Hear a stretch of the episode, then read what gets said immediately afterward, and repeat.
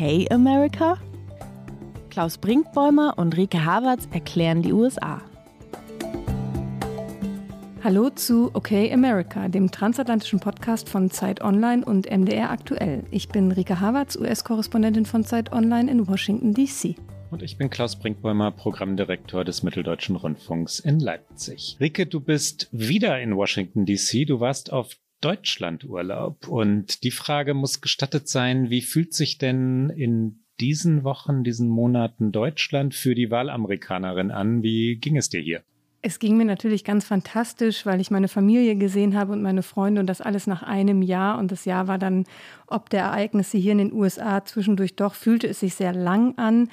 Aber Deutschland, unabhängig davon, dass ich ganz, ganz froh war, dieses Privileg gehabt zu haben, überhaupt nach Deutschland reisen zu können, weil ich eben auch wieder zurückgekommen bin. Wir haben ja schon häufiger darüber geredet, dass es für viele nach wie vor nicht möglich ist.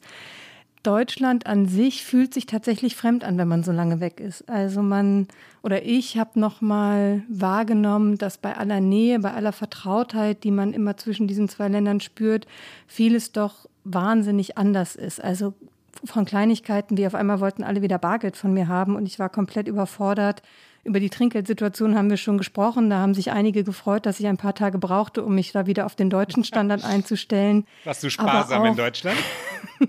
nee, ich war übergroßzügig natürlich. Ich war, weiß noch, den ersten Abend in Berlin habe ich für alle Freundinnen äh, alles zusammengeholt, die erste Runde. Und dann, ich weiß nicht, war die Summe irgendwas 22 Euro oder irgendwas und ich habe gesagt, oh, 25 und meine Freundin, die neben mir stand, guckte mich an und sagte, was ist denn mit dir los? Ich so, oh ja, hm, ist wohl noch der US-Standard, der da bei mir drin ist.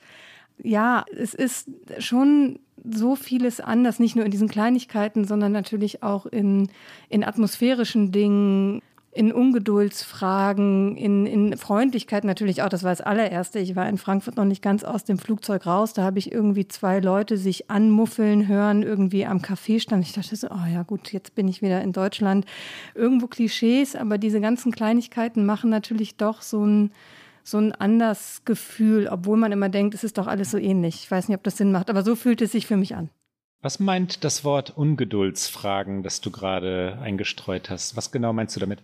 Ich hatte das Gefühl, aber es ist wirklich ein rein subjektives Gefühl, dass bei vielen in Deutschland die Nerven irgendwie blank liegen. Bei allen liegen die Nerven irgendwie blank nach dieser Pandemie, die immer noch nicht vorbei ist. Aber auch in Deutschland war der Sommer jetzt ja oder ist der Sommer ein bisschen freier, so wie ich es erlebt habe. Und trotzdem hatte ich das Gefühl von großer ja, Ungeduld. Alle waren irgendwie aufgerieben und das fühlt sich hier in Washington ein bisschen anders an. Vielleicht, weil es hier schon etwas länger, etwas offener ist oder weil einfach die grundsätzliche Haltung zu Dingen manchmal eine andere ist.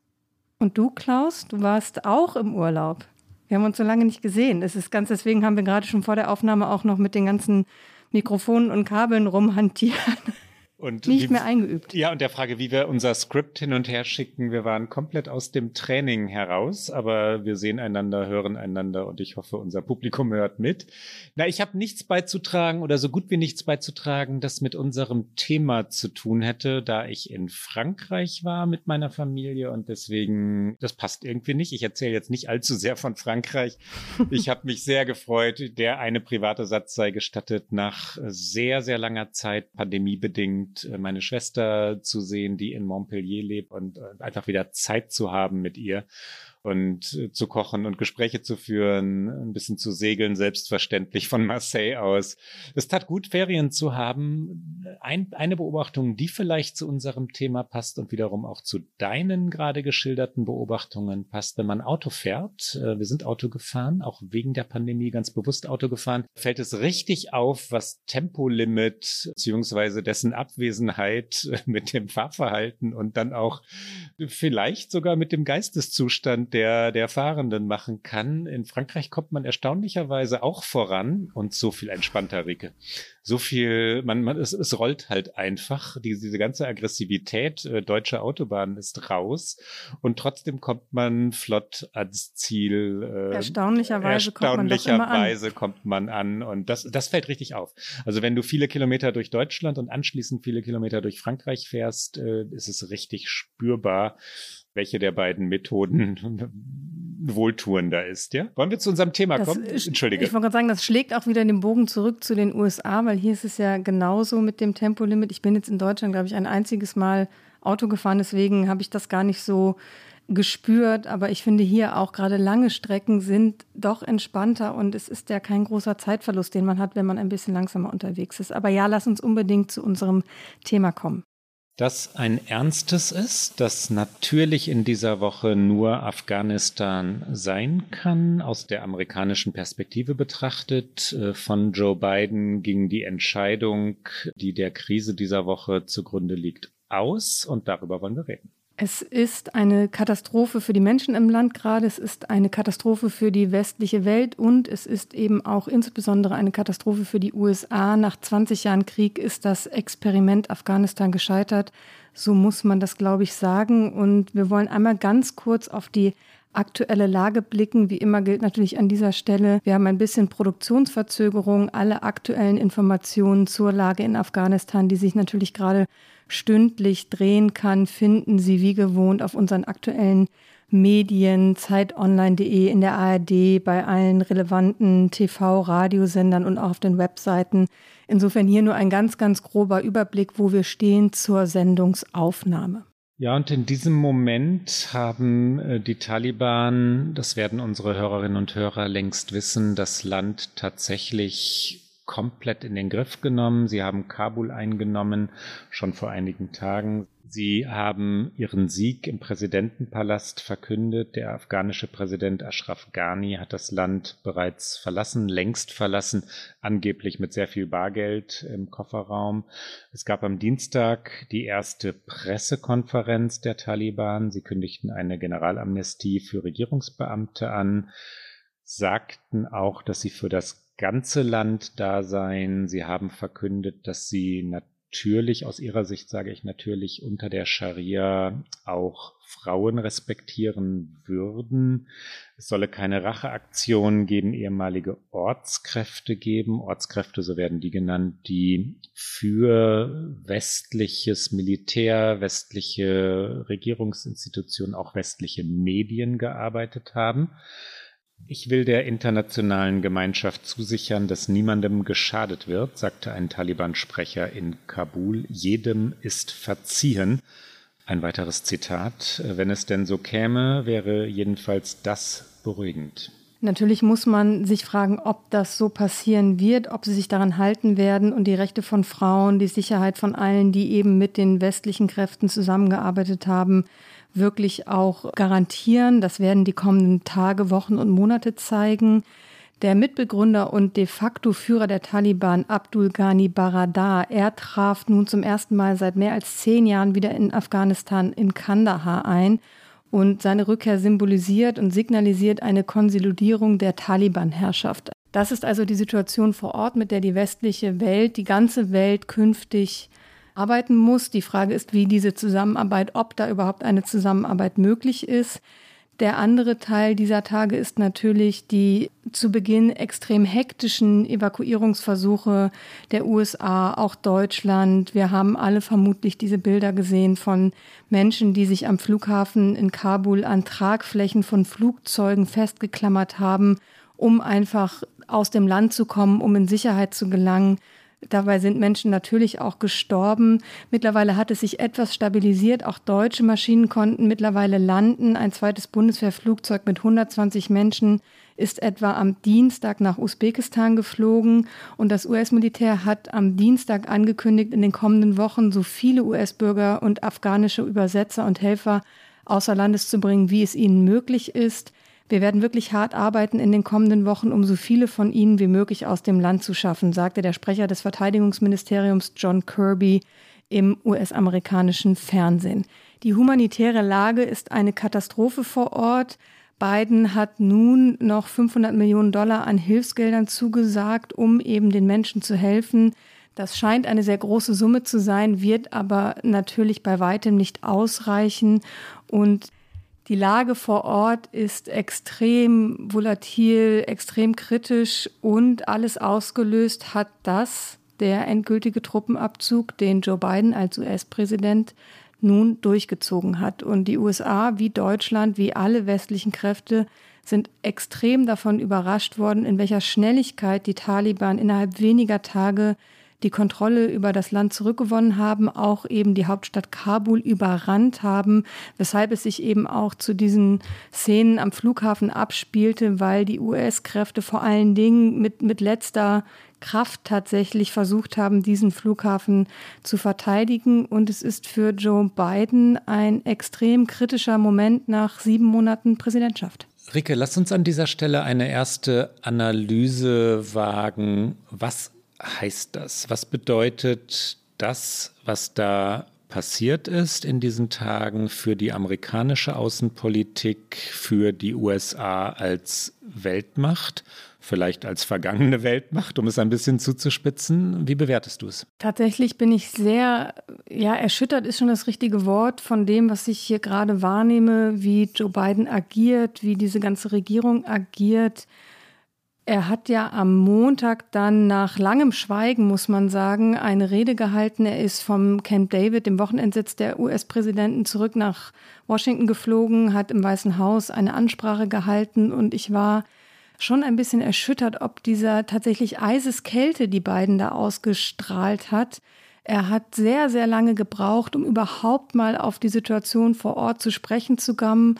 Er hat dann gesagt, es sei herzzerreißend, was man da sehen würde. Er sagte auch, es sei extrem persönlich für ihn. Man hat es ihm nur einfach leider gar nicht geglaubt. Und das, was wir. Es klang nicht so, nein. Was wir schon so oft natürlich über ihn gesagt haben, auch zu Recht, diese Empathiefähigkeit, auch wenn er über das Leid anderer spricht, was er in den vergangenen Monaten wieder und wieder gezeigt hat, wenn es um die Covid-Situation gab. Aber man muss es vielleicht so drastisch sagen, wenn es eben um die Menschen in seinem seinem Land ging, die hat er überhaupt nicht gezeigt. Es war einfach nicht da. Und mein Eindruck nach dieser Rede war, ihm ist dieser Krieg einfach schon lange lästig und es ist ihm jetzt auch einfach egal, was daraus folgt. Er hat immer wieder gesagt, auch fünf Jahre mehr oder Monate mehr hätten keinen Unterschied gemacht. Wir mussten irgendwann abziehen. Er hat versucht, auch allen die Verantwortung zuzuschieben. Und natürlich ist nicht er allein verantwortlich für die Situation in Afghanistan. Aber das ist nicht die Frage. Es ist auch nicht die Frage, ob man aus Afghanistan hätte abziehen sollen oder nicht. Der Punkt ist lang überschritten. Momentan ist die Frage, wie ist dieser Abzug passiert und was kann man tun, um zu helfen? Und ich finde, diese Fragen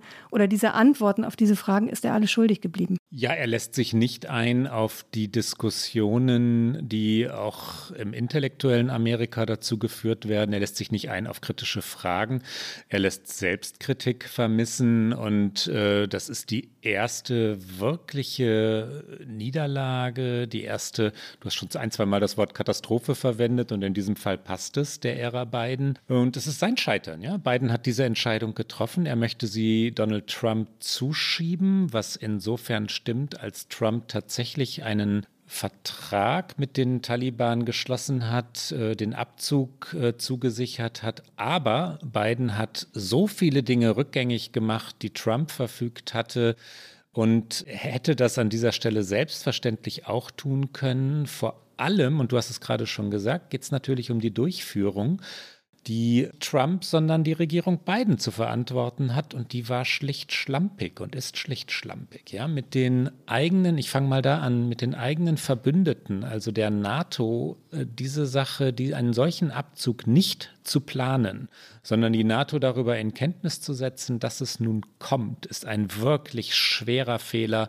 weil es automatisch dazu führt, dass die anderen einfach nur noch hinterherlaufen können und dass es nicht so gut geplant wird, wie es geplant werden könnte, dass es also logistisch automatisch halbgar ist, ja, unausgegoren. Dass Biden überhaupt nicht, das ist jetzt ein zweiter Punkt, der mir einfällt, ähm, darauf, auf die Möglichkeit eingeht, einen kleinen Stützpunkt in Afghanistan zu halten, sagen wir mal 500 Mann oder so. Einen Stützpunkt, wie ihn die Amerikaner in anderen Staaten selbstverständlich haben. In Korea, wenn ich jetzt nicht einen Zahlendreher im Hirn habe, seit 71 Jahren, also jedenfalls seit über 70 Jahren. Das hat zu dieser ja, rasanten Kapitulation in Afghanistan geführt, dass die Regierung aufgegeben hat, dass die Soldaten aufgegeben haben, ähm, dass sie nicht mal kämpfen gegen diese Moped-Truppen der Taliban, hat damit zu tun, dass die Amerikaner einfach gesagt haben, ihr seid uns egal und wir lassen nicht mal den kleinsten Stützpunkt hier nee, wir kehren euch den Rücken zu und das so schnell, wie wir nur können. Das ist ein Beidenfehler. Also wenn er gesagt hätte, wir bleiben mit einer kleinen Einheit im Land, wir führen hier keinen Krieg mehr, wir wollen auch kein Nation Building, aber wir stützen euch mit, ist jetzt meine Zahl, 500 Soldaten, wäre das so nicht passiert, wie es jetzt passiert ist. Und das ist seine Entscheidung, das ist sein Scheitern. Man liest hier jetzt in diesen Tagen auch immer wieder von den größeren Medien, New York Times, Washington Post, die natürlich sehr gute Quellen haben, dass er sich auch in den Tagen Tagen vor diesem Abzug nicht mehr hat beraten lassen, dass seine militärischen Berater vor allen Dingen darauf gedrungen haben, es anders zu machen. Und weil ich es in diesen Tagen auch immer wieder auf Twitter lese oder mich Menschen darauf hinweisen, nachdem ich einen Kommentar geschrieben habe, in dem ich Biden sehr kritisiert habe, dass es natürlich nicht Bidens Krieg war. Natürlich ist dieser Krieg, der 20 Jahre dauert, ein Krieg und eine Verantwortung, den vier Präsidenten tragen. Wir werden später noch auf die Geschichte dieses Krieges eingehen. George W. Bush, Barack Obama, Donald Trump, Joe Biden, sie alle waren als Präsidenten für diesen Krieg verantwortlich. Ich glaube nicht, dass Joe Biden eine große Wahl hatte zu sagen, wir machen diese Abzugsankündigung, die Trump mit seinem Friedensabkommen, wenn man es so nennen will, mit den Taliban im Grunde genommen angekündigt hat, nochmal rückgängig. Innenpolitisch hat er den Rückhalt eines Großteils der Bürgerinnen und Bürger. Es gibt eine relativ aktuelle Umfrage des Chicago Council on Global Affairs, die ist von Anfang August. Und dort sagen 70 Prozent der Befragten, dass sie einen Abzug der Truppen befürworten. Die Zustimmung ist bei den Demokraten, also bei der eigenen Partei Bidens, mit 77 Prozent sogar noch höher, aber auch bei den Republikanern ist sie bei 56 Prozent, also auch eine Mehrheit der Konservativen ist für diesen Rückzug. Dieser Krieg war innenpolitisch nicht mehr vermittelbar. Und ich glaube, das muss man immer dazu sagen, aber Trotzdem ist er der Commander in Chief. Das wird hier immer in den USA gerne hochgehalten, dass der US-Präsident eben auch der Oberbefehlshaber der Truppe ist. Und damit liegt natürlich der Abzug, ob jetzt fair oder unfair, aber dieser historische Moment liegt jetzt in seiner Amtszeit und damit auch in seiner Verantwortung. Ja, ich glaube ja in Wahrheit noch mehr, da bin ich jetzt im, im Thesenbereich, weil man das nicht belegen kann.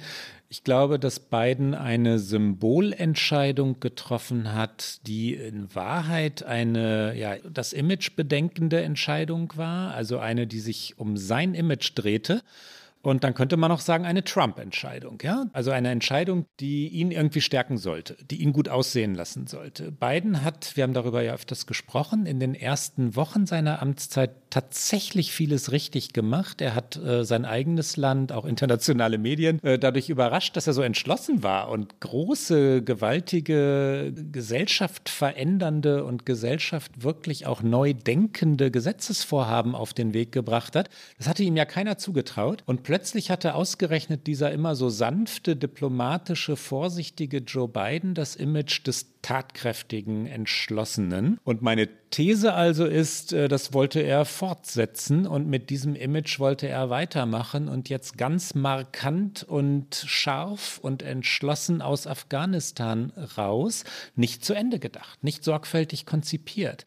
Ich verstehe schlicht nicht, dass, äh, das ist etwas, was äh, Militärstrategen, auch Leute, die, die in den vergangenen Jahren äh, Verantwortung in Afghanistan hatten, heute sagen, warum Biden diese Entscheidung im Frühsommer verkündet hat. Das ist ein Detail, das in Afghanistan aber wichtig ist. Es gibt eine Kampfsaison. Die Kampfsaison ist im Sommer.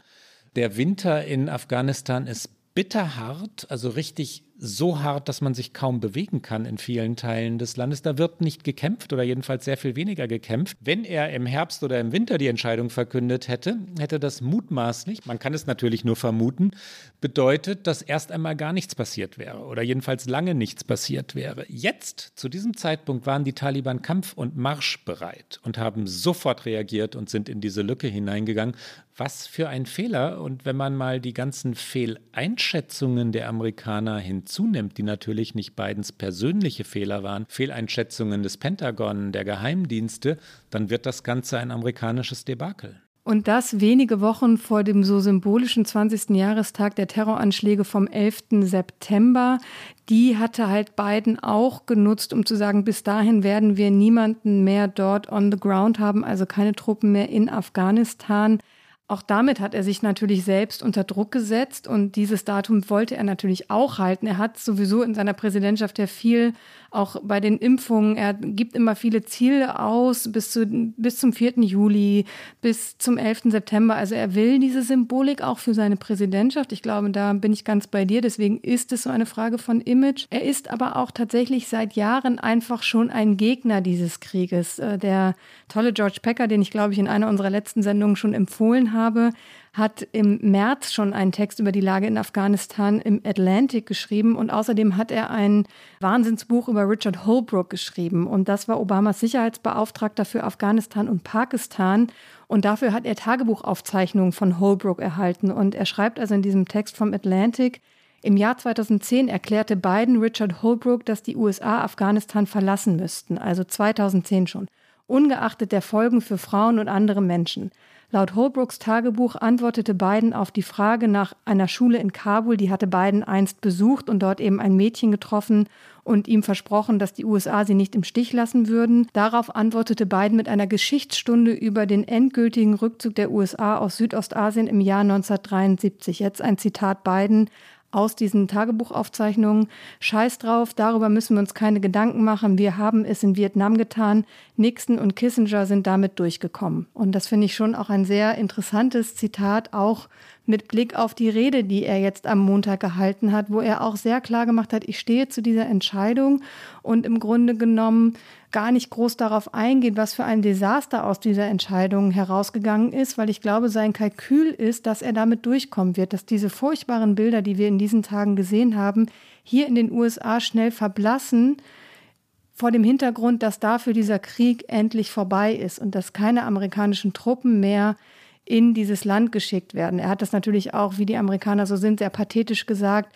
Wie viele Generationen sollen wir da noch hinschicken? Und ich werde diesen Krieg keinem fünften Präsidenten übergeben.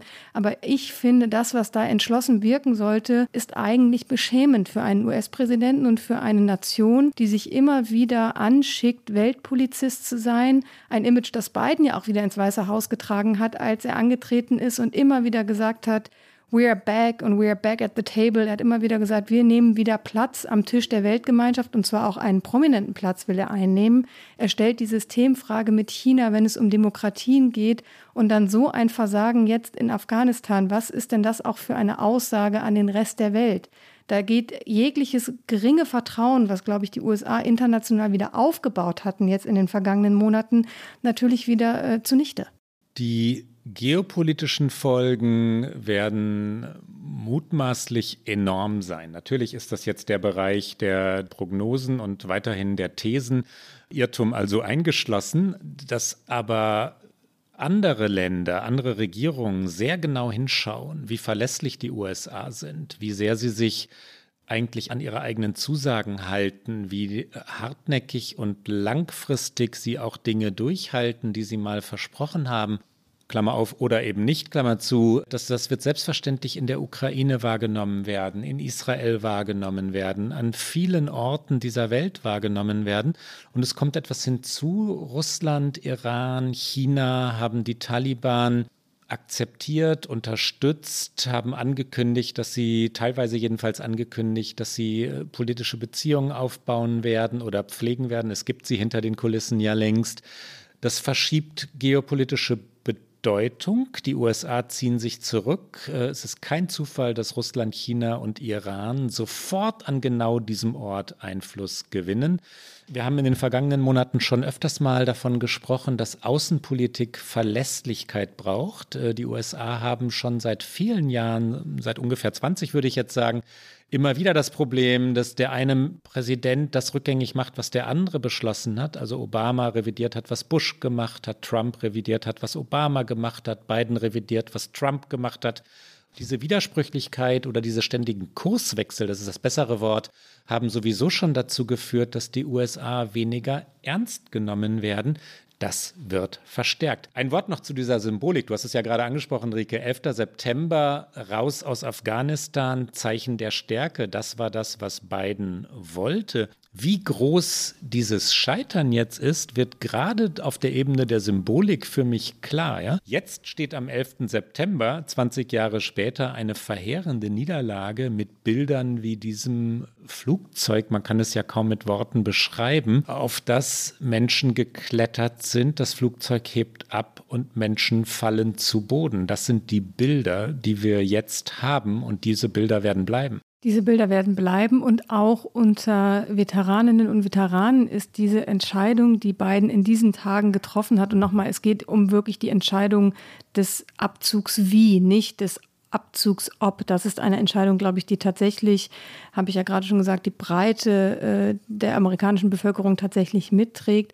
Aber die Veteranen und Veteranen sind da tatsächlich auch sehr unglücklich drüber, weil sie haben natürlich auch einen Gutteil ihres Lebens in diesen Krieg einfach investiert. Sie haben ihr Leben riskiert für ihr Land und vor allen Dingen haben sie, das liest man jetzt hier immer wieder, natürlich auch engste Verbindungen geschlossen mit den Menschen in Afghanistan, die ihnen geholfen haben, überhaupt durch dieses Land zu navigieren, sprachlich, logistisch, in welchen Bereichen auch immer, und die schon seit Monaten gefordert haben, über Verbände, auch über einzelne Kongressmitglieder, diese Menschen rauszuholen aus dem Land. Aber dann liest man von unfassbar komplizierten Visaprozessen. Ist ähnlich wie in Deutschland, wo das ja offensichtlich auch alles sehr kompliziert ist, um solchen Ortskräften, wie sie heißen, was ich auch einen sehr technischen Begriff finde, um diesen Menschen schnelle Hilfe zukommen zu lassen. Und das ist äh, tatsächlich auch eben in Militärkreisen hier natürlich extrem äh, herzzerreißend. Und die sagen, wir müssen ihnen doch mehr helfen, weil sie haben uns doch 20 Jahre lang geholfen. Und insofern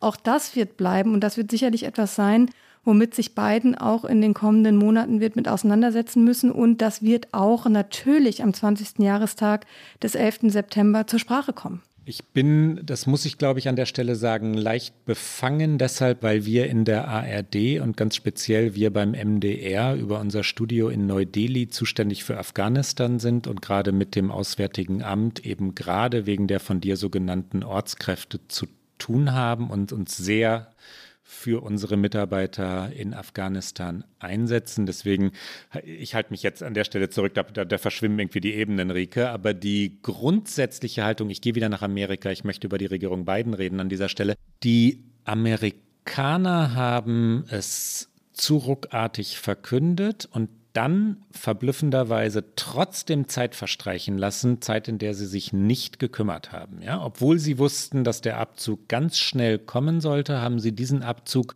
und vor allem die Hilfsaktion nicht oder seien wir ein wenig gnädig, miserabel, so gut wie nicht vorbereitet. Und das ist ein Planungsfehler, den man dem amerikanischen Militär Militär nicht verzeihen kann, wenn das amerikanische Militär eines beherrscht, dann ist das Planung, dann ist das Logistik. Ja? Und ähm, das, das nicht zu machen, die Menschen also tatsächlich buchstäblich im Stich zu lassen, ist mindestens Gleichgültigkeit, mindestens Unbedachtheit und vielleicht sogar auch Zynismus im Sinne von, uns geht es halt nur um Amerikaner. Das ist jetzt ein heikler Satz. Ich sage es mit dem Wort vielleicht, aber aus diesen Taten spricht ja etwas. Ja, und wie schnell das alles zusammengefallen ist, illustrieren vielleicht zwei Zitate von Joe Biden. Vielleicht ist jetzt der gute Moment, um sie einmal einzuspielen. Das erste ist etwas, was er am 8. Juli gesagt hat. Also das ist äh, jetzt sechs Wochen her, sieben Wochen.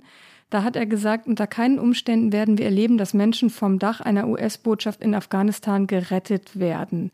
Die Wahrscheinlichkeit, dass die Taliban alles überrennen und das ganze Land kontrollieren, ist äußerst gering. Einmal hier Joe Biden vom 8. Juli. President, thank you very much. Your own intelligence community has assessed that the Afghan government will likely collapse. That is not true. Is it, can you please clarify what they have told you about whether that will happen or not? That is not true. They did not, they didn't, did not reach that conclusion. So what is the level of confidence that they have that it will not collapse? The Afghan government and leadership has to come together. They clearly have the capacity to sustain the government in place. The question is will they generate the kind of cohesion to do it? It's not a question of whether they have the capacity. They have the capacity. They have the forces. They have the equipment. The question is, will they do it? How serious was the corruption among the Afghanistan government to this mission failing there? Well, first of all, the mission hasn't failed yet.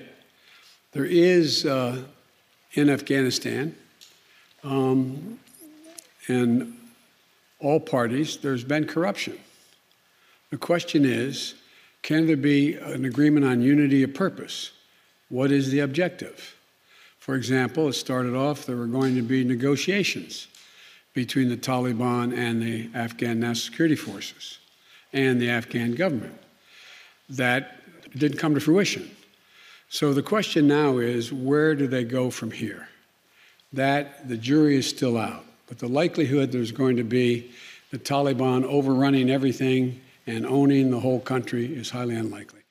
Man fragt sich, Ricke, in der, in der Rückschau, also mit dem Wissen von heute, wer hat den Mann gebrieft? Ja, also wie kommt er zu diesen Einschätzungen, wenn man das sieht, was wir jetzt sehen? Das ist ja für mich sowieso eines der, der großen Rätsel der, der letzten, in Wahrheit 20 Jahre. Wie konnten die Amerikaner eigentlich immer wieder diese falschen Wahrnehmungen haben? Also wie konnten sie glauben, dass sie das, das afghanische Militär wirklich so gut trainiert hätten, dass dieses dann kämpfen würde, dass dieses sich für die eigene, also die afghanische Regierung wirklich einsetzen würde.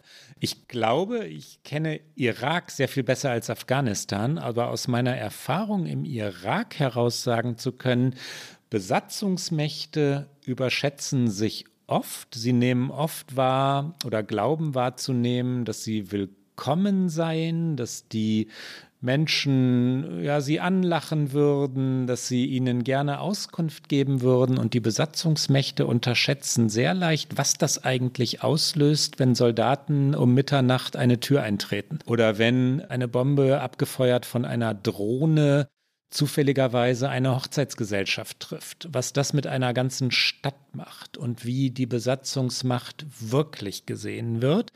Ich glaube nicht, dass das Zufall ist, dass so viele Menschen in Afghanistan die Taliban so gerne das Land wieder übernehmen lassen. Hauptsache, die Besatzungsmacht ist weg, ja? Biden, deswegen kamen wir ja jetzt drauf, muss falsch gebrieft worden sein. Er muss immer noch, auch nach 20 Jahren, Berichte, die viel zu optimistisch waren, bekommen haben.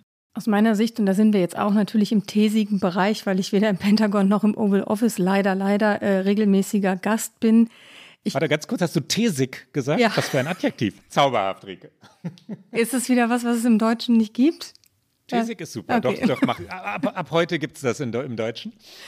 Also zum einen glaube ich, oder das, was man immer wieder hört von Menschen, die Biden schon sehr lange begleiten, die eben häufiger mit ihm im Oval Office sind oder ihn dabei beobachten, dass er sehr, und jetzt fällt mir das deutsche Wort wieder nicht ein, ich bleibe in meiner guten Tradition, einmal pro Sendung fällt es mir nicht ein, stubborn, also er ist halt sehr, heißt das starkköpfig im Deutschen? Starkköpfig, störrisch, stur. Und will dann, er ist offensichtlich auch ein Mikromanager, ich glaube, das ist so eingedeutscht das Wort, also er will Anders als Trump wiederum, er will jedes Detail kennen, er will alles lesen, aber am Ende will er halt auch seine Entscheidung durchdrücken, was dafür spricht, warum er sich in den letzten Tagen vor diesem Abzug nicht mehr richtig, er hat sich briefen lassen, aber hat dann auf den Ratschlag offensichtlich nicht mehr gehört. Und das Zweite, also die Pentagon-Ebene, das, was du angesprochen hast, diese Selbstüberschätzung von Besatzungsmächten, ich glaube, diese Selbstüberschätzung erleben wir natürlich gerade in den USA sehr oft, wenn es um sehr viele Dinge geht. Und ich glaube, dass das auch ein entscheidender Satz ist, den Biden am Montag in seiner Rede gesagt hat. Das Ziel in Afghanistan sei es nie gewesen, Nation Building zu betreiben, also eine Gesellschaft dort, eine, einen Staat zu bilden, wo ich dann kurz dachte, ja, was denn dann?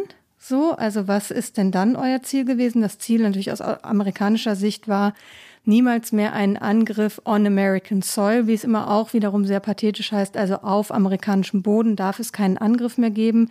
Das war der, der Ursprungsgedanke natürlich hinter diesem dann 20 Jahre dauernden Krieg. Aber natürlich haben sie irgendwo ein Nation Building betrieben, aber eben ein fahrlässiges und falsches, weil die USA oder weil viele Besatzungsmächte eben mit ihrem Bild von äh, westlicher Welt, von westlicher Demokratie hinkommen und sagen, es quasi hinwerfen und sagen, so, und das muss doch jetzt für euch auch das Bestmögliche sein. Und äh, das so aufdrücken wie so ein Pflaster, aber sich nicht überlegen, ob das überhaupt richtig passt, sich vielleicht gar nicht die Mühe machen, wirklich zu verstehen, was denn ein Land, was eine Gesellschaft, was eine Kultur braucht, um auch wirklich, also an Hilfe, an Unterstützung, an Aufbau. Und ich glaube, das ist natürlich auch ein Versäumnis, was sowohl im Irak als auch jetzt in Afghanistan passiert ist.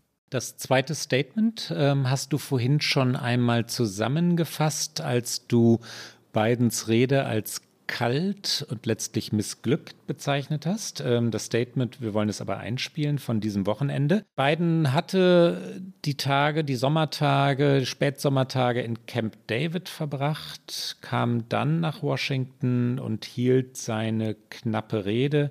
Er sagt dort, äh, als ich mein Amt antrat, erbte ich einen Deal meines Vorgängers. Also er versucht, die Verantwortung an Trump ähm, abzugeben. Er sagt, dass er keine andere Wahl gehabt habe. Er sagt, dass das Ziel erreicht worden sei. Das Ziel des Krieges äh, war ursprünglich natürlich die Jagd auf Osama bin Laden. Dieses Ziel ist ja tatsächlich erreicht worden. Er spricht von Trumps schlechten Verhandlungen, von Afghanistans Schuld am eigenen Schicksal. Er sagt, das hast du vorhin schon zitiert, er wolle diesen Krieg keinem fünften Präsidenten übergeben. Hier Joe Biden. We went to Afghanistan almost 20 years ago with clear goals. get those who attacked us on September 11, 2001, and make sure Al Qaeda could not use Afghanistan as a base from which to attack us again. We did that. We severely degraded Al Qaeda in Afghanistan. We never gave up the hunt for Osama bin Laden, and we got him. That was a decade ago. Our mission in Afghanistan was never supposed to have been nation building. When I came into office, I inherited a deal that President Trump negotiated with the Taliban.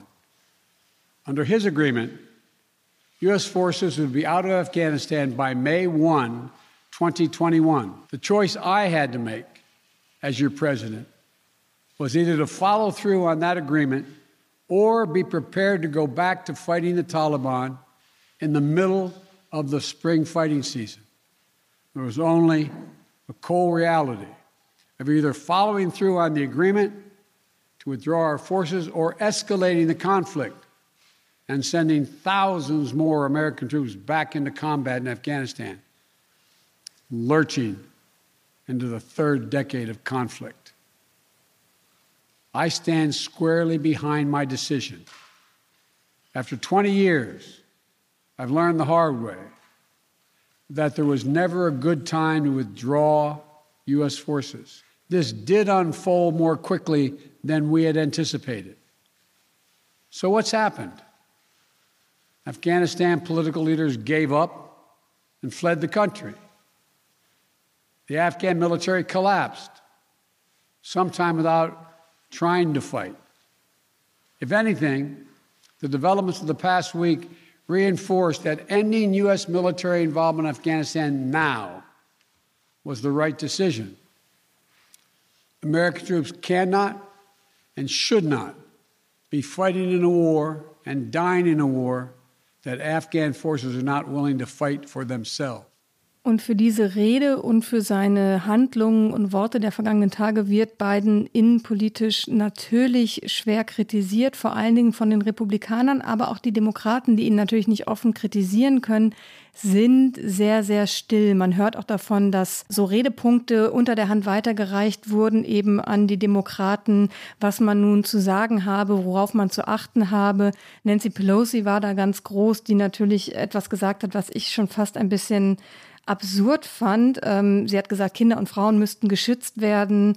Und am Ende eben ihres Statements aber der Satz, äh, der klar macht, wo die Partei steht. Vor allem aber schließen wir uns dem Präsidenten an und würdigen die Opfer, die unsere Männer und Frauen in Uniform und ihre Familien bringen.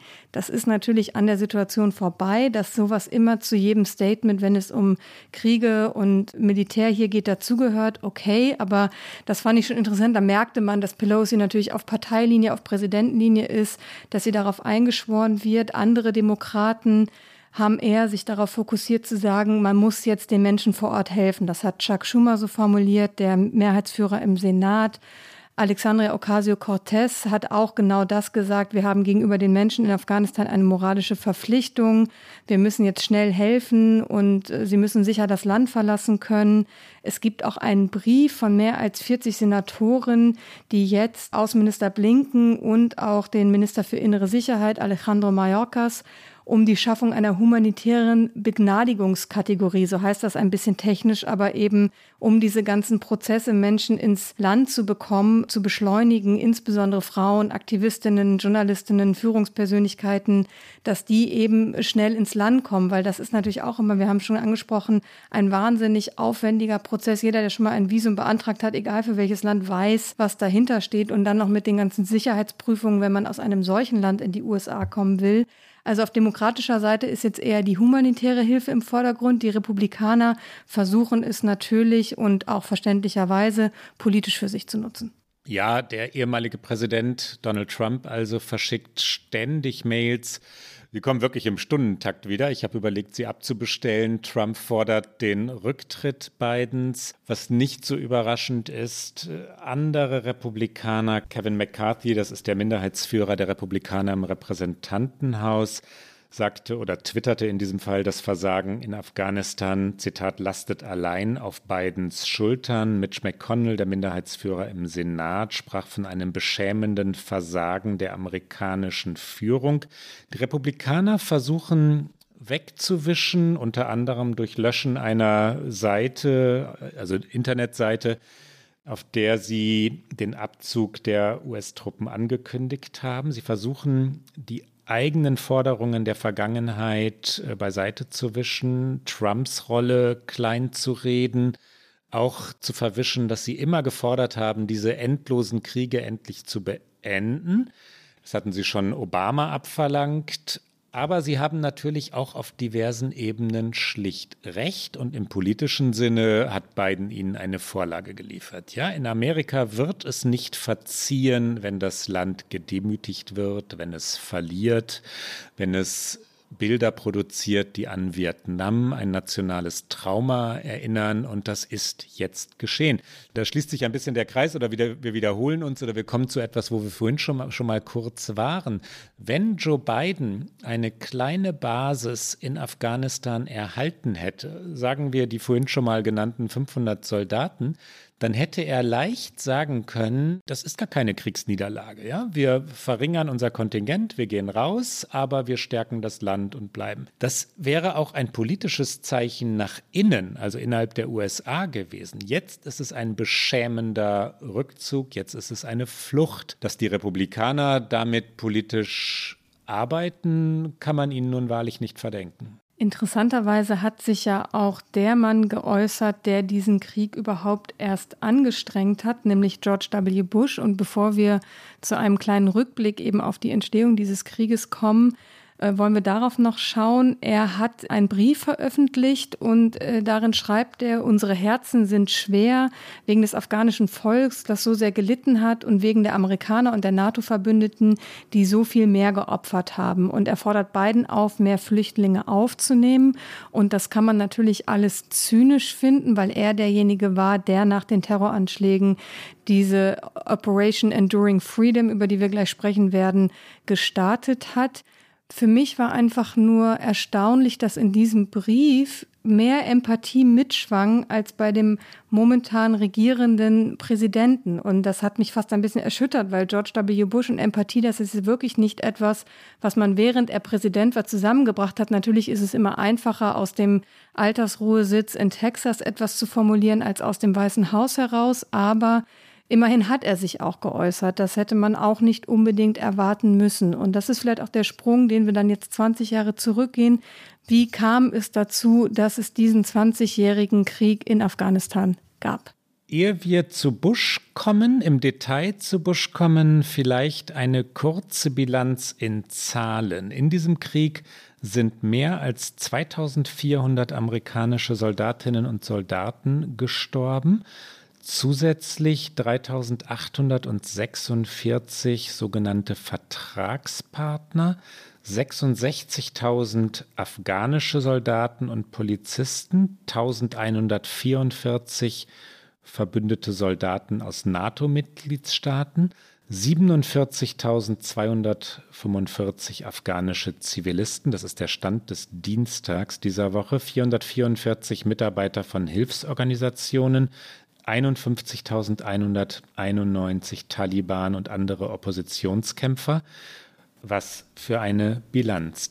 Der Krieg hat die USA fast eine Billion Dollar gekostet. Noch nicht einmal eingerechnet sind die Kosten, die noch folgen werden. Das meint die Versorgung von Veteranen. Das Costs of War Project der Brown University schätzt die Gesamtkosten des Krieges für die USA deshalb auf 2,2 Billionen Dollar oder sogar noch mehr als das. Ricke, nun aber, wie kam es zu all dem George W. Bush? Ich mache weiter mit George W. Bush und den Terroranschlägen des 11. September 2001, mit denen alles begann. Wir erinnern uns, dass Al-Qaida-Aktivisten vier Verkehrsflugzeuge entführten und sie ins World Trade Center in New York, in das Pentagon in Washington, D.C. abstürzen ließen und ein viertes Flugzeug stürzte in einem Feld in Shanksville, Pennsylvania ab. Da hatten sich die Passagiere in diesem Flugzeug aufgelehnt. Deswegen ist dieses Flugzeug im Nirgendwo abgestürzt. Fast 3000 Menschen kommen bei den Anschlägen ums Leben. Und obwohl Afghanistan die Basis von Al-Qaida ist, ist keiner der 19 Flugzeugentführer afghanischer Staatsangehöriger.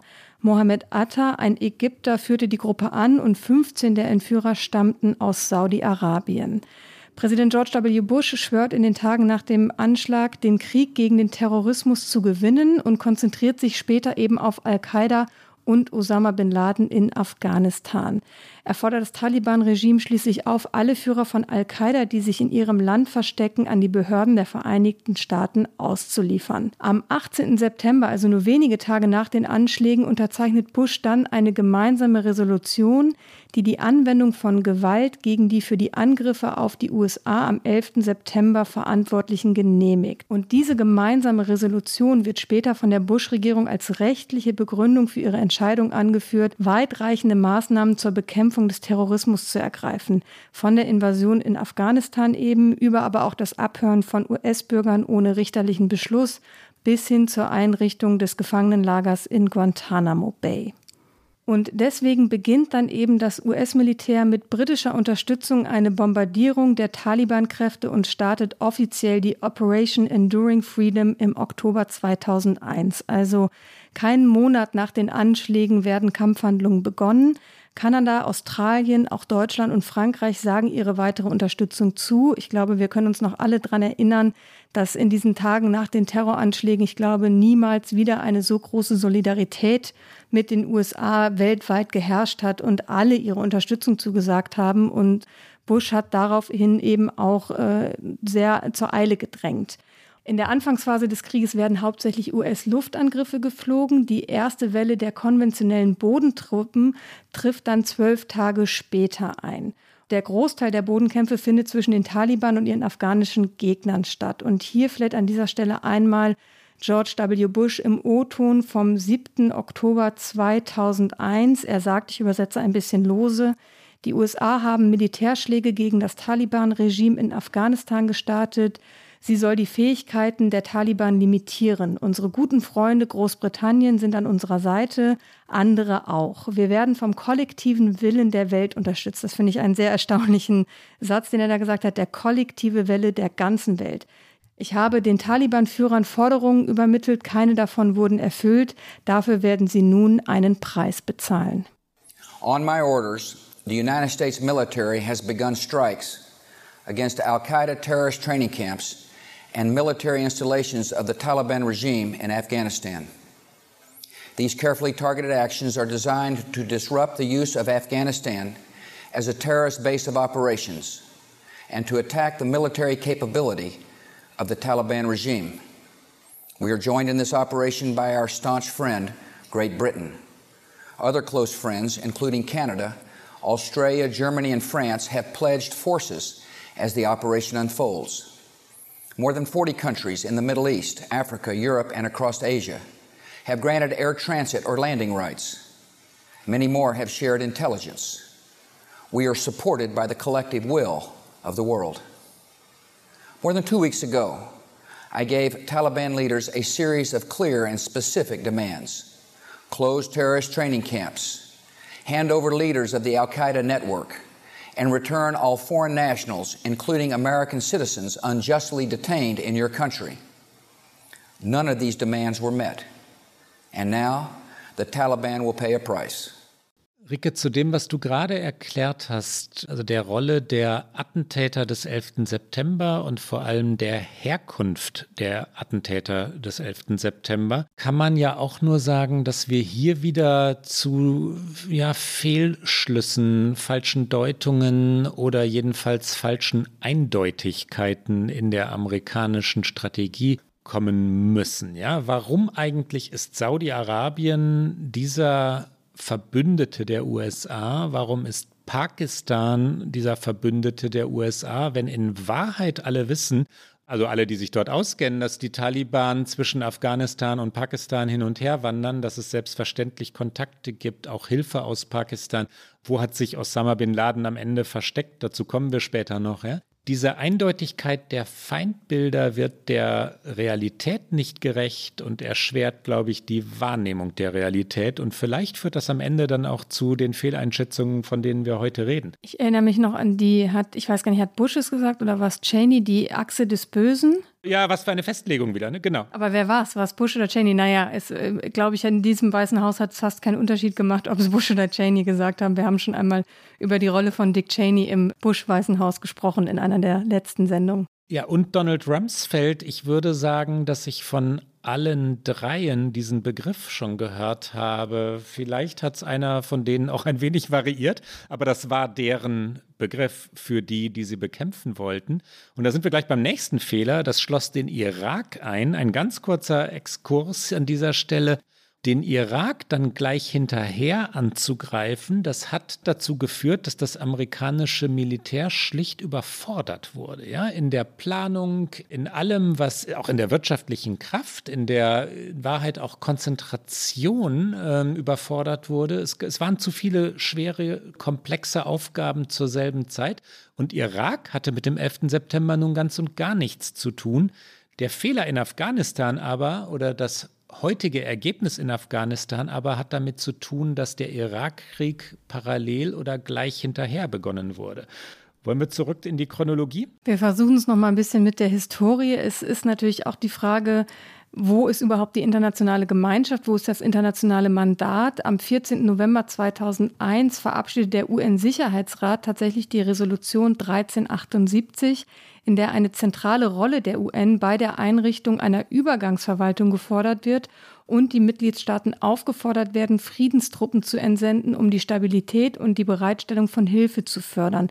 Also das sogenannte Nation Building war schon ursprünglich mal ein Gedanke und natürlich auch ein Gedanke, dass dieser Krieg oder dieser Konflikt sehr, sehr schnell vorbei sein wird. Also wir sind immer noch im Jahr 2001. Und auch im Jahr 2001 wird tatsächlich Osama bin Laden noch aufgespürt, und zwar in einem sehr gut ausgerüsteten Höhlenkomplex Tora Bora südöstlich von Kabul. Und dort liefern sich dann afghanische Milizen zwei Wochen lang einen erbitterten Kampf mit Al-Qaida-Kämpfern und dabei kommen hunderte Menschen ums Leben. Bin Laden wiederum kann entkommen. Und trotz nachrichtendienstlicher Hinweise auf die Anwesenheit von Bin Laden führen die US-Streitkräfte den Angriff nicht an, wo man sich ja auch fragen muss, wenn doch das eigentlich das erklärte Ziel war, Osama bin Laden, den Verantwortlichen für die Terroranschläge, den vermeintlich Verantwortlichen für die Terroranschläge zu fangen, warum halten sie sich da dann zurück? Im November 2001 schließlich fällt Kabul und die Vereinten Nationen wieder in einer tragenden Rolle laden die wichtigsten afghanischen Gruppierungen zu einer Konferenz nach Bonn ein. Und am 5. Dezember 2001 unterzeichnen die Fraktionen das Bonner Abkommen. Ich wusste das übrigens bis zu dieser Recherche auch nicht, dass es tatsächlich Bonner Abkommen heißt das durch die Resolution 1383 des UN-Sicherheitsrats dann wiederum bestätigt wird. Und dieses Abkommen setzt Hamid Karzai als Leiter der Übergangsverwaltung ein und schafft eine internationale Friedenstruppe zur Aufrechterhaltung der Sicherheit in Kabul. Auf das Bonner Abkommen folgt dann Ende des Jahres die Resolution 386 des UN-Sicherheitsrats, mit der die internationale Sicherheitsbeistandstruppe ISAF aufgestellt wird. Über ISAF haben wir in den vergangenen Jahren häufiger etwas gehört im Zusammenhang mit Afghanistan und mit diesem Krieg dort. Und sie wurde eben schon sehr früh gegründet.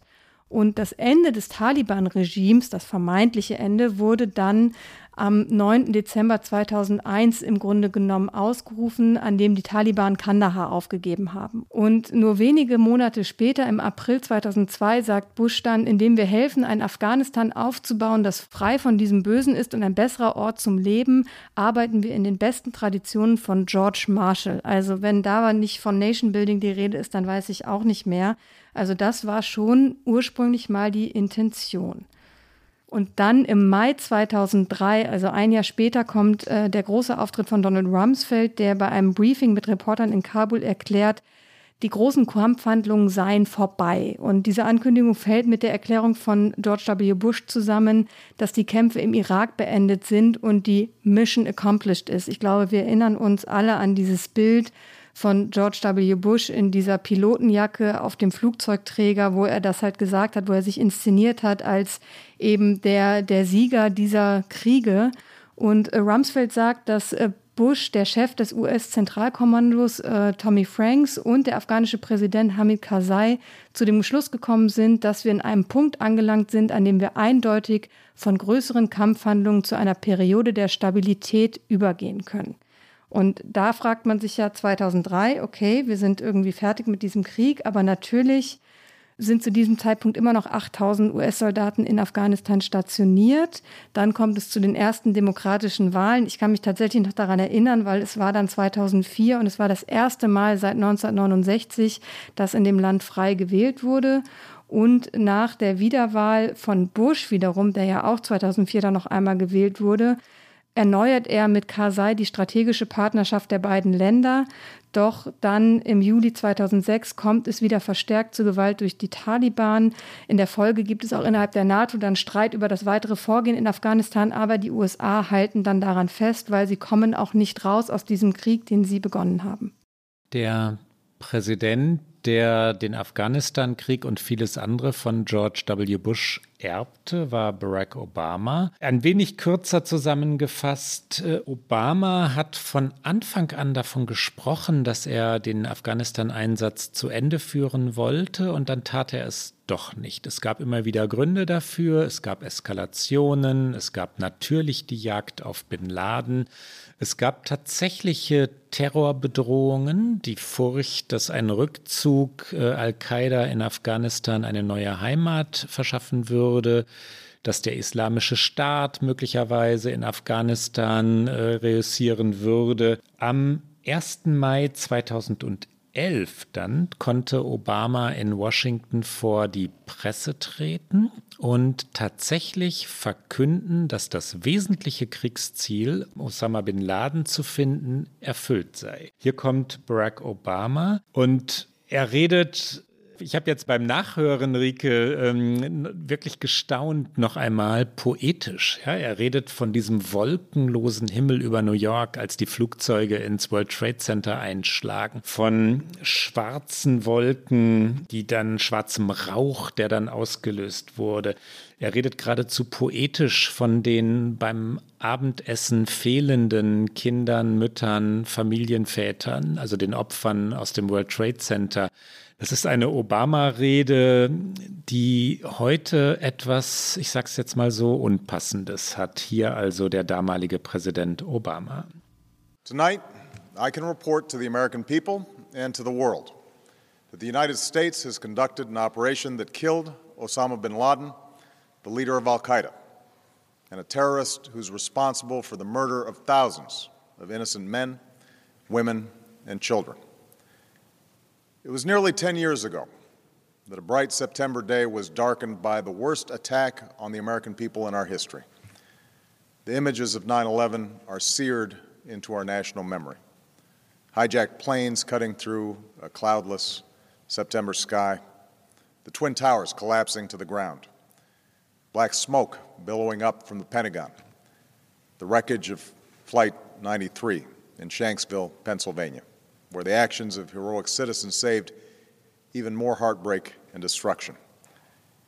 And yet we know that the worst images are those that were unseen to the world.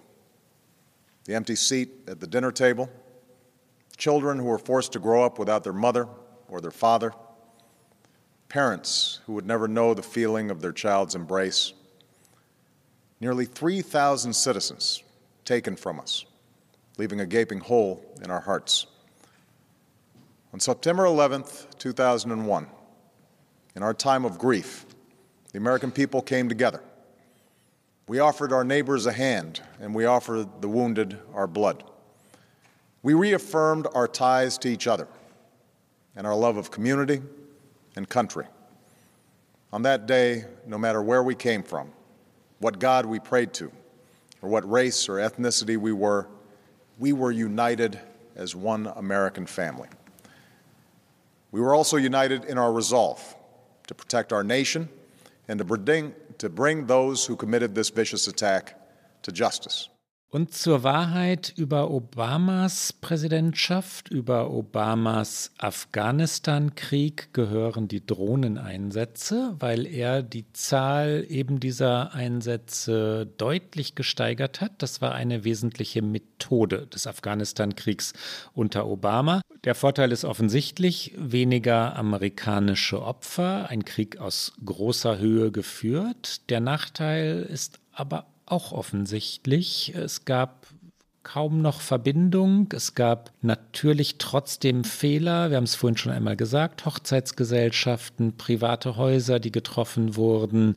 Dann immer Entschuldigungen, auch Geldzahlungen. Aber was macht das mit einem Land, ja, wo Angriffe aus höchster Höhe auf die kälteste aller Weisen geführt werden. Was macht das mit einer Gesellschaft? Es ist schon wirklich erstaunlich, dass die Amerikaner bis vor wenigen Wochen denken konnten, in Afghanistan, na, geliebt ist ein großes Wort, aber gemocht zu werden, respektiert zu werden. Was für eine Fehleinschätzung übrigens auch Barack Obamas. Und vielleicht noch ein bilanzierender Satz. Obama hat, wie auch einige andere politische Themen, Klimawandel, den Afghanistan-Einsatz nicht ernst genug genommen. Ja, er hat, äh, hat es zunächst mit Konsequenz betrachtet, dann wieder andere Themen im Blick gehabt. Es waren viele Themen. Vor allem wollte er immer die Gesundheitsreform durchbringen, die heute Obamacare genannt wird. Aber er hat nicht wirklich konsequent gehandelt und dann ging es so hin und her und dann übergab er den Afghanistan-Krieg an Donald Trump. Der Friedensnobelpreisträger Obama wollte sich natürlich auch von derlei Kriegshandlungen weitmöglichst distanzieren. Deswegen auch dieser vermeintlich saubere, in großen Anführungszeiten gesetzt, Drohnenkrieg, der natürlich alles andere als sauber ist. Und dann eben kam Donald Trump und Donald Trump ist, wir haben schon oft genug über ihn gesprochen, wie er halt so ist, erratisch, ein ewiges Hin und Her. Und er hat dann schließlich den von uns schon angesprochenen, so verheerenden Vertrag mit den Taliban geschlossen. Im Februar 2020 war das, der als Friedensvertrag tituliert war und in dem eben der Abzug der Truppen ein Teil des Deals war und tatsächlich, als Biden die Präsidentschaft übernommen hat, waren noch, äh, ich glaube, knapp zweieinhalbtausend US-Soldatinnen und Soldaten in Afghanistan stationiert. Also es war auch da schon eine sehr unsichere Lage vor Ort. Es gibt eine Rede von Donald Trump von vor drei Jahren in Fort Myers, wo er die Konsequenzen eines überstürzten Rückzugs aus Afghanistan tatsächlich vorhersehbar und unakzeptabel nannte. Das hätten wir auch nicht gedacht, Rike, dass Trump mal von uns beiden als prophetisch und weise bezeichnet werden müsste, oder? Ich weiß nicht, ob ich bei weise mitgehe, aber prophetisch auf jeden Fall, weil am Ende, wir hören es gleich, ist es natürlich wieder eine eine typische Trump-Rede in seiner Rhetorik auch. Ich finde es auch schön, dass wir tatsächlich die äh, vergangenen vier Präsidenten heute in dieser Sendung alle mal hören, weil man auch die Unterschiede da nochmal so deutlich mitkriegt, was rhetorisch, aber auch von, vom Stil, auch von der Stimmung, die mitschwingt, selbst wenn man es nur hört und nicht sieht. Trump sagt also, die Amerikaner sind müde, wenn es keinen Sieg gibt. Natürlich, bei ihm geht es ja immer ums Gewinnen. Und mein Impuls war, sich zurückzuziehen. Und ich neige ja dazu, meinen Impulsen zu folgen. Das wissen wir alle. Aber dann sagt er eben diesen Satz, ein überstürzter Abzug wäre vorhersehbar und inakzeptabel. Und die Situation vor Ort wird unsere Strategie von jetzt an leiten. Unsere Feinde dürfen unsere Pläne nicht kennen. Wir werden kämpfen, um zu gewinnen. Nach hinten raus ist es natürlich dann wieder sehr pathetisch und kriegerisch, aber ich finde tatsächlich auch, die Situation vor Ort wird unsere Strategie von jetzt an leiten. Ich glaube, das ist ein entscheidender Satz, den tatsächlich, wenn Biden ihn so übernommen hätte für den Abzug, dann hätte es auch anders ausgehen können, weil dann hätte er sich besser beraten lassen von seinen Militärs, dann hätte er nicht so überstürzt das jetzt vor dem 11. September durchgezogen. Und das fand ich auch einen relativ prophetischen oder nicht prophetischen, aber da war Trump wiederum einmal gut beraten von den Militärs an seiner Seite. Hier also einmal noch Donald Trump. Love for America requires love for all of its people. When we open our hearts to patriotism, there is no room for prejudice no place for bigotry, and no tolerance for hate. The American people are weary of war without victory. Nowhere is this more evident than with the war in Afghanistan. My original instinct was to pull out, and historically, I like following my instincts. But all my life, I've heard that decisions are much different when you sit behind the desk in the Oval Office. The consequences of a rapid exit are both predictable and unacceptable. No one denies that we have inherited a challenging and troubling situation in Afghanistan and South Asia but we do not have the luxury of going back in time and making different or better decisions. We will not talk about numbers of troops or our plans for further military activities. Conditions on the ground, not arbitrary timetables, will guide our strategy from now on. America's enemies must never know our plans or believe they can wait us out I will not say when we are going to attack, but attack we will. Our troops will fight to win. Und wenn wir zum Schluss, Rike, die Frage diskutieren, die wir oft ans Ende unserer Diskussion stellen, und was heißt das denn jetzt alles und wie geht es denn jetzt weiter, dann glaube ich, darf ein Gedanke nicht fehlen, den ich bei Thomas Friedman in der New York Times gefunden habe, nämlich, dass es nicht automatisch klar ist, dass nun alles apokalyptisch werde. Das stimmt. Ja, es könnte sein, Friedman legt sich nicht fest, weil er die Taliban nun wahrlich bedrohlich findet, aber er schreibt, dass es sein könnte, dass die Taliban gelernt hätten dass sie gelernt hätten, dass sie Verbündete bräuchten, dass sie sogar die Amerikaner bräuchten, dass sie die Amerikaner ähm, deswegen nicht komplett brüskieren, vor den Kopf stoßen sollten, dass sie auch mit einer anderen Realität, einem anderen Afghanistan umgehen müssten, in dem viele Zehntausend Frauen und Mädchen in Arbeitsplätzen längst also fest verankert und etabliert seien oder zur Schule gingen, in denen also selbstbewusste Frauen auch ihr Recht einfordern würden, in denen Smartphones dafür sorgten, das hat Friedman geschrieben, dass Verbrechen sofort um die Welt gingen also die These, dass die Taliban anders seien als vor 20 Jahren, ähm, gemäßigt,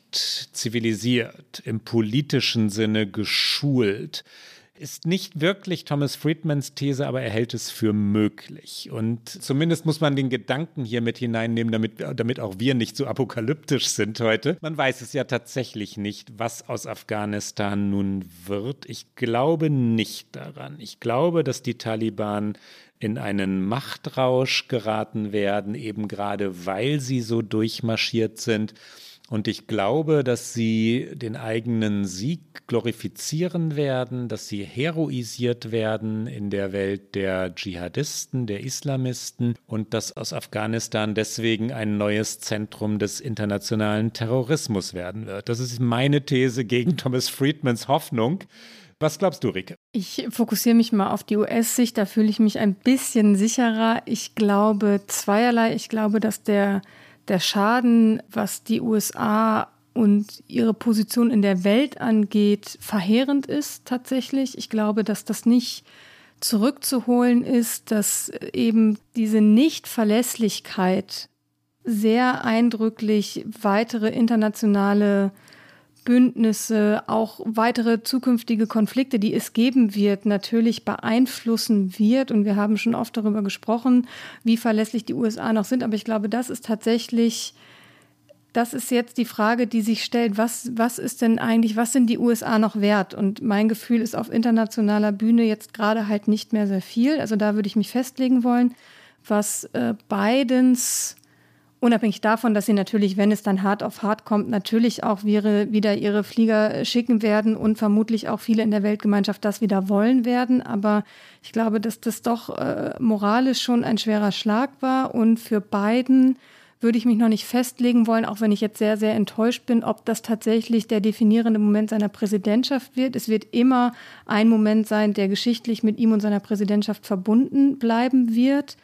Aber ob er innenpolitisch davon so einen Schaden davonträgt, glaube ich, bleibt abzuwarten. Eben hängt von den weiteren Bildern ab, die wir in den kommenden Monaten aus Afghanistan sehen werden, hängt aber auch weiter von seiner innenpolitischen äh, Performance, nenne ich es jetzt mal, ab. Und da könnte er am Ende den Großteil der Bürgerinnen und Bürger auf seiner Seite haben, die einfach froh sind, dass es eben endlich vorbei ist. Nur noch ein Satz dazu diese Niederlage, dieses Scheitern, dieser Abzug aus Afghanistan ist ja noch nicht vorbei. Da werden noch Bilder kommen, die die Präsidentschaft Bidens dominieren werden.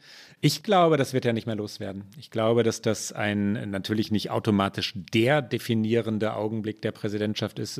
Das Leben geht weiter und die Präsidentschaft geht weiter. Aber ein definierender Augenblick, ganz sicher ein echtes Scheitern, eine echte Niederlage. Und damit kommen wir zu unserer Abschlussrubrik, unserem Get Out.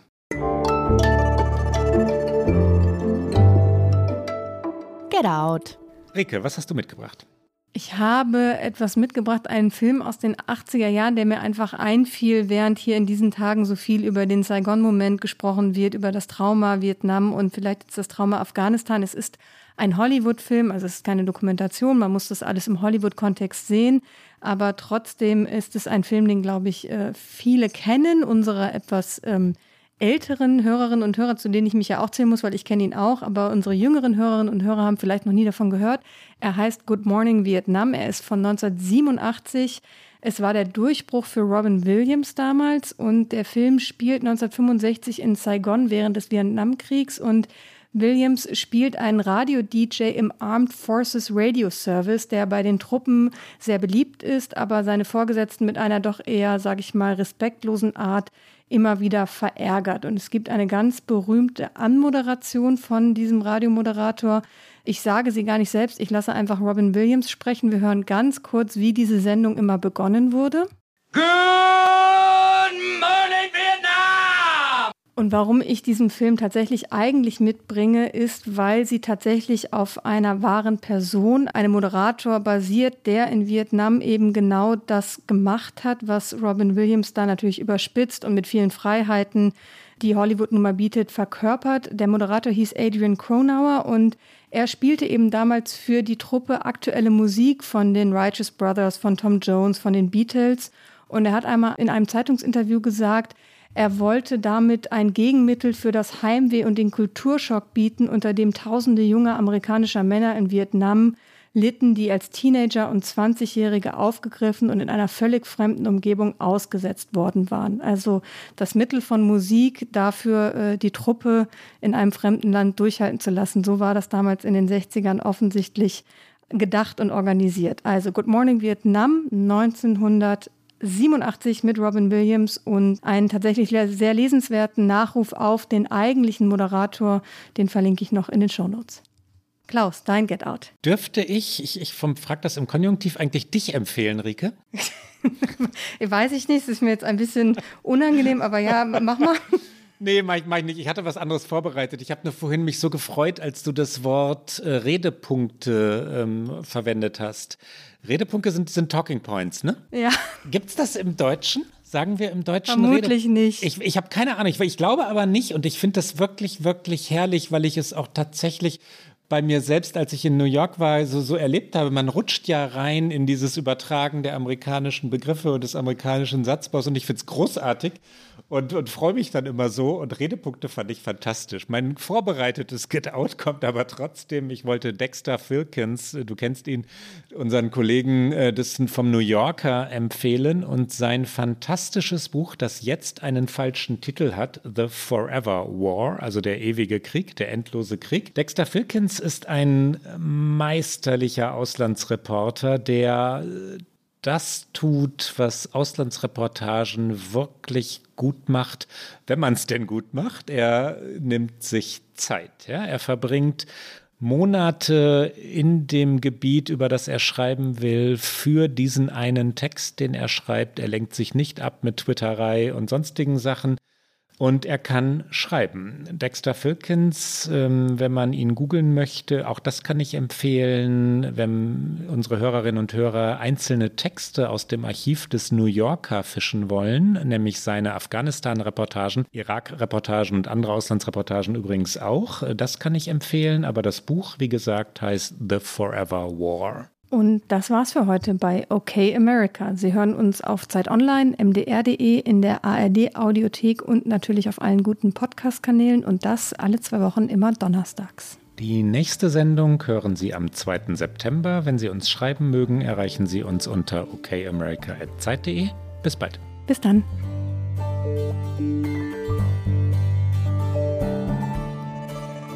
Okay America ist ein Podcast von Zeit Online und MDR aktuell. Produziert von Pool Artists.